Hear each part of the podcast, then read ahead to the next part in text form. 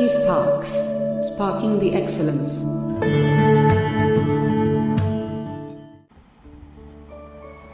Let us now look at the interior of the Earth.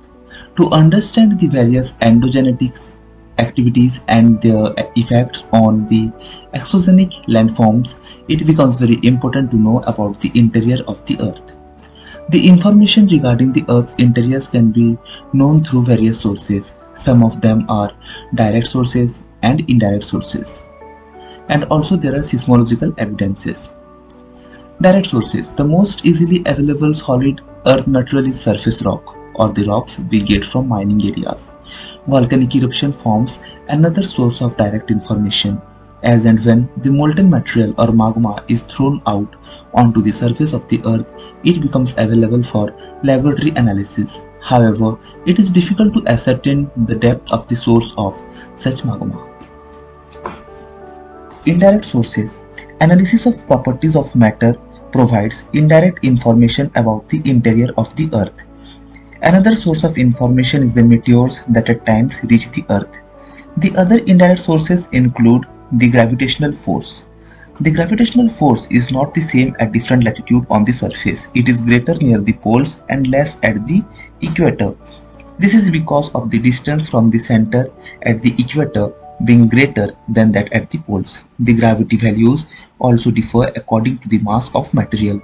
The uneven distribution of mass of material within the earth influences this value. The reading of the gravity at different places is influenced by many other factors.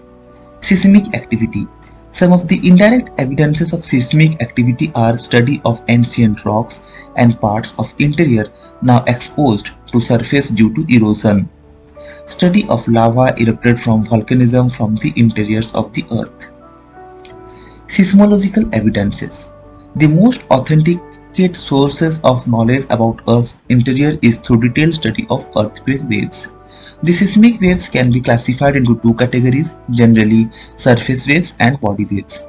Surface waves. These waves travel through the surface of the earth. Due to their amplitude, they are most destructive waves causing extensive damage on the surface of the earth. There are two types of surface waves, love waves or L waves and Rayleigh waves. Love waves or L waves. It is the fastest surface wave and moves on ground side to side. It is confined to surface of the crust. Rayleigh waves. Rayleigh waves rolls along the ground just like a wave roll across a lake or an ocean. Body waves. These waves travel through the interior of the earth. While traveling through interior, their characteristics such as velocity and wavelength changes according to the density of the medium in which they are traveling. The body waves are recorded at different seismograph stations located at different places throughout the surface of the earth. Body waves can be further categorized into primary waves and secondary waves. Primary waves are also known as P waves. These are longitudinal or compressive in nature. These waves can pass through solid as well as liquid medium. The velocity of these waves increases with increasing density and rigidity of the medium. They travel faster in solid than in liquids. Secondary waves. These are also known as S waves. These are transverse or distortional in nature. These waves cannot pass through liquid medium. Their velocity also increases with increasing rigidity of the medium. Let us now look at the nature of body waves. These waves, both P and S waves travel faster in rigid bodies. Among P and S waves, the velocity of P wave is larger. These waves, while passing from one medium to another medium of different density, experience refraction or bending from its original path, similar to the light. Observation from study of body waves shows that the velocity of body waves initially increases continuously, denoting the increase in the increase in density of material with increasing depth in part of outer layer of earth. After around 100 km of depth, the velocity of both the waves shows a drastic decrease which denotes the less rigidity of the layer. This layer was named as asthenosphere and is made of plastic. The body wave's velocity increases, again denoting the increasing density with depth. After certain depth, the S waves disappear and again re-emerge at surface of the earth at an angle of 105 degree. The area where S waves are not received is known as S wave shadow region and lies between 105 degree on both sides. This concludes the presence of a liquid layer which forms outer core. The P waves continue its journey and its velocity increases drastically, representing very dense material in inner core. Due to high degree of refraction, the P waves are not recorded between 140, 140 degree and 105 degree and hence the region is known as P waves shadow zone. The velocity and the wavelength of waves is different in different region gives a concrete evidence of composition of different layers of interior of the earth. Based on all the evidences from seismic data and their analysis, the earth interior has been divided into three layers crust, mantle, and core.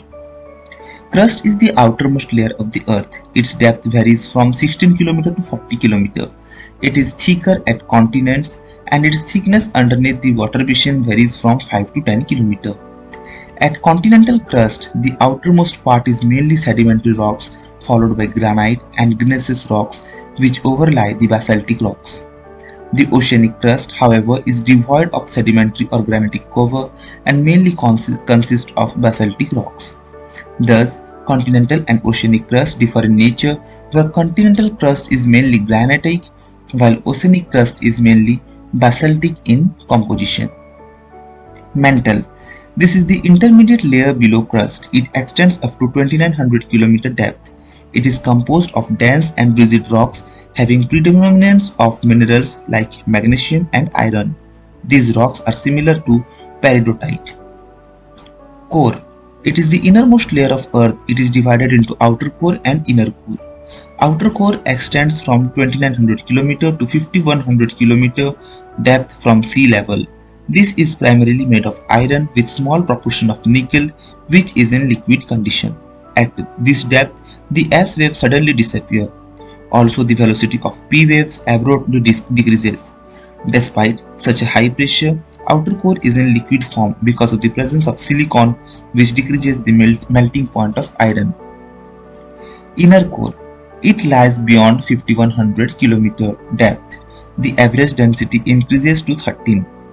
This is mainly composed of pure iron and nickel in solid state.